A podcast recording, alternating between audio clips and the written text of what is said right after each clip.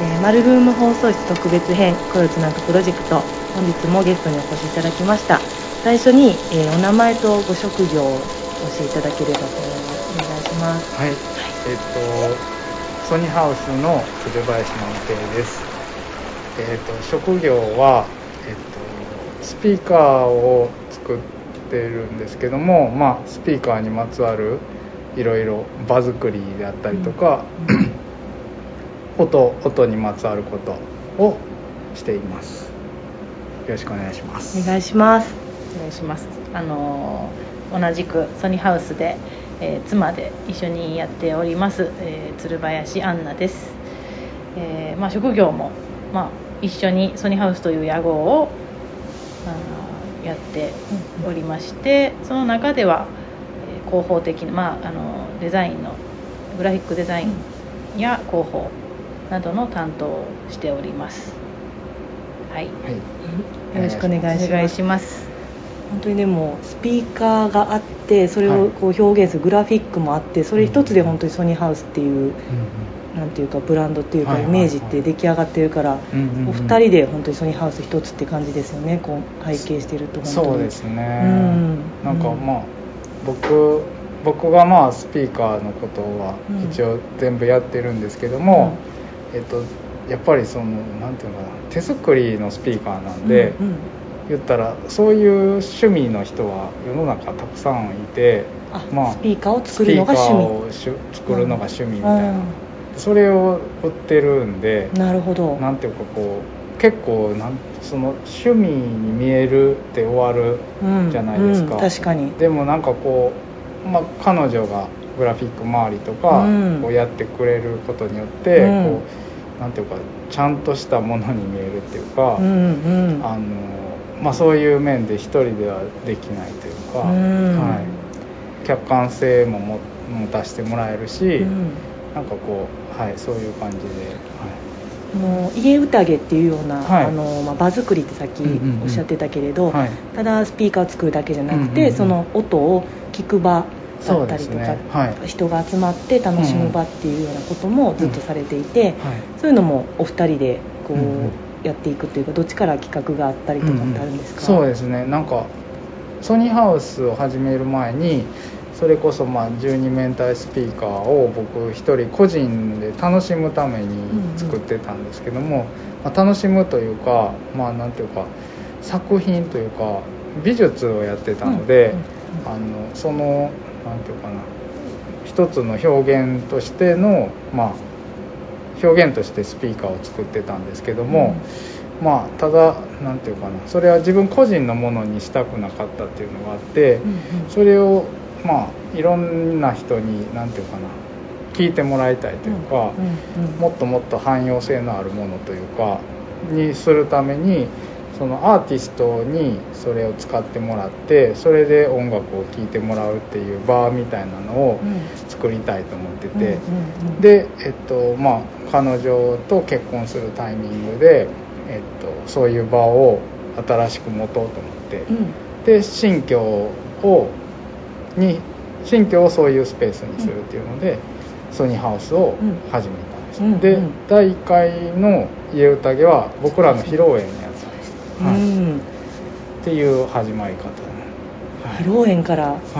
すごい言い方最高のなんかみんながよ、ね、祝福して幸せな時にそうですね。開かれていくっていうのはすごくいい感じですよね、うん、なんか披露宴って言ったらこちらが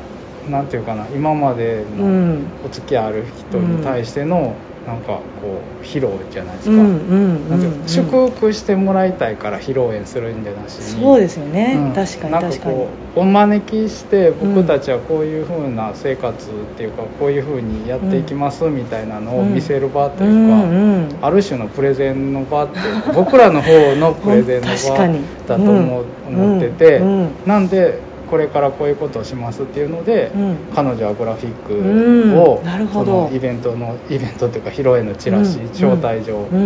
を、まあ、作って。なるほど。そのタイミングで、えっと、ソニーハウスっていう名前とあとロゴマークもそのタイミングで作ってしまって発表あのショップカードのような感じでお配りして、っていう感じそうなんです。広報も兼ねるっていうような。そうそうです、そうですね、まあ、ベストな宣言っていうか、僕らこういうものですっていうこういうふうにやっていきますっていう、うん、っていうのを自宅でやった。ああすごい、うん、そこから始まって。そこから始まって、あのこのプロジェクトで2月に浅田さんも浅田渉さんもらえるけど、乗ってあります。炭開きの。そうです、ね、はいはいそうです、じゃあずっとそういうそこから炭開き的に、そうだから僕らがやった時はまだ炭開きっていうことがなくて、ね、でなんか浅田さんがた全然前から知り合い友達なんで、うん、なんかこんこんなんやってますってもちろん知ってて、うん、今度なんかそんなん書くからちょっと話聞かしてみたいなんで来てもらって、うん、で僕らもそう読んで、うん、あこういうのってなんかそう今すごいあんねん、いろんなとこであんねんなみたいな感じでで知ったって感じですね、うん、でその時の場所から今は、あのマルルーム結構近くに。そうですね、うんうん、新大宮の近くに、はい、うんうんうんうん。元お寿司屋さんの場所なんですね。はい。すごい面白い。元お寿司屋さんで、うんうん、それもなんかもう何年か5年ぐらい空き家やったみたいで。うん。うん。なんか僕ら2015年にここ入ってきたんですけどなもうお寿司屋さんの重機とかお皿とか、全部置きっぱなしで、であのビールサーバーとかもあって、ビールサーバーアンナさんがこうやってレバー引いたらビシャーって めっちゃ臭い。ビール出てきて。ビールがもう腐りきったような。ビールがビシャーって出てきて。でカレンダーが貼ってて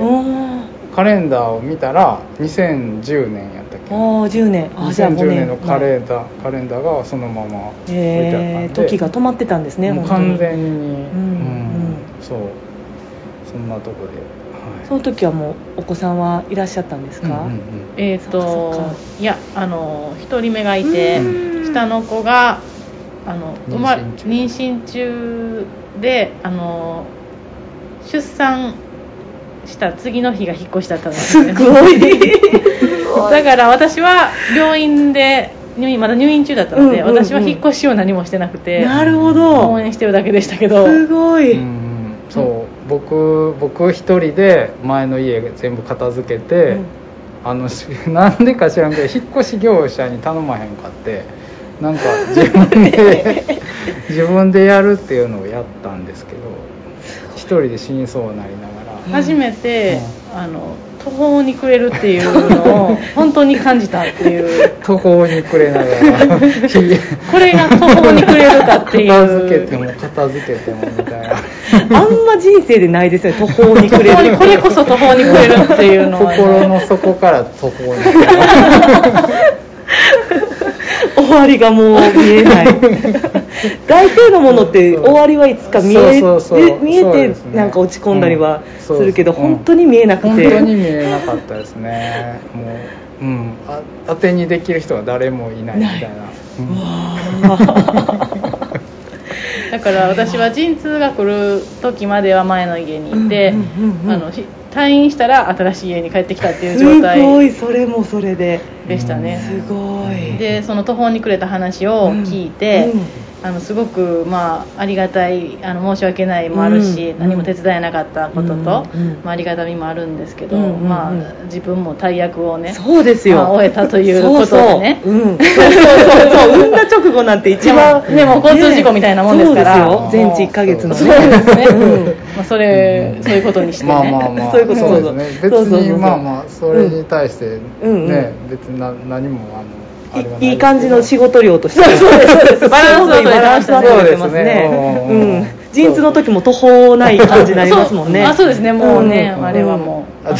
えないようにしてでもあのあれえっと出産の時になんか脳内麻薬みたいなドバドバ出るらしくて、それがもう快感すぎて。ちょっと中毒に、えー、皆さん多分経験ねあの出産経験ある方は、うんなんか分かる方もいらっしゃると思うんですけどね、うん、あの、うん、やっぱり人生で感じたことのない快感物質みたいなものがあの幸福感の。ああそうですね。それは確かに。出るから出る出る、うん、ちょっとその大家族とかの人の気持ちはもうすごいわかるというか、あれをもう一回経験したい。もう一回何度でも そういう意味では全然質は違うよね。大役は大役。大役やけどこっちは帰りも多かったりね。確かにリターンも多いリターンも多いですね。こっちはもなく荷物を移動させるっていう。行為得るものは同じです。同じそうですね。新居に移る移る。オッケーオッケー。新しいものを。生み出す すいませんもう話が、そうですね楽しくて。楽しくて。いい失礼